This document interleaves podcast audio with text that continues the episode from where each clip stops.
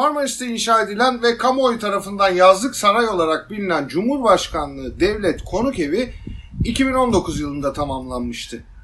O tarihten bu yana gizemini koruyan yerleşkenin mimarı Şefik Birki'ye projenin görsellerini kendi internet sitesinden paylaşarak kamuya açtı.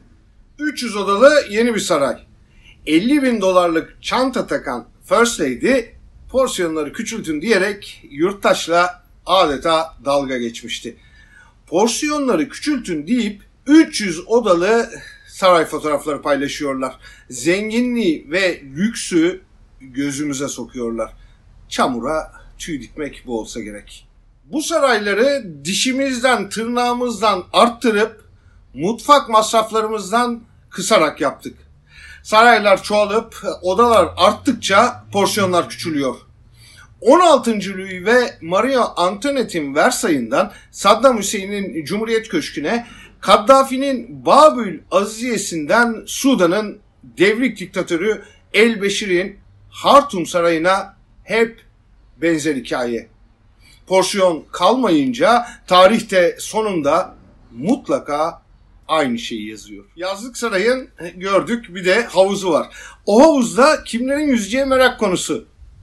Danışman Korkmaz Karaca, Süleyman Soylu, Mehmet Ağar, Binali Yıldırım, Deniz Baykal, FETÖ borsasının mucidi Cihan Ekşioğlu seçkin konuklar olarak ağırlanabilirler. Paramount Otel'de konaklayan Savunma Sanayi Başkanı İsmail Demir de yakışır. Başka? FETÖ borsasının en başta olduğu dönemde Yargıtay Başkanı olan ve Cihan Ekşioğlu tarafından ne zulüm ne merhamet yalnızca adalet yazan bir el işi tabloyu kabul eden İsmail Rüştü Cirit olabilir. Sadat'ın kurucusu Adnan Tanrıverdi ve kardeşi Melih Tanrıverdi de haşamaları ile ortama uyum sağlayabilirler. Egemen Bağış'tan da şampanyalı bir açılış bonus olur. Elbette bu isimlerin bir anlamı var. Son iki buçuk aydır ortadaki iddialar için saraya bir türlü ulaşmıyor diyenler hepsini göz önünde bulundurmalı.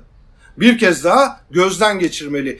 Çünkü bu isimler üzerinden ortaya çıkan suçlar mutlaka ve mutlaka saraya bağlanıyor. FETÖ borsası ve mala çökme, siyaset ve belediye dizayn etmek için şantaj ve tehdit, genç kadınları fuhuşa teşvik, silah ticareti, kara para aklama, Suriye'ye giden silahlar, kokain ticareti, faili meşhur cinayetler ve sonuçta hepsinin anlaşılmasını önlemek ya da iktidarın sürmesini sağlamak için paramiliter faaliyetler.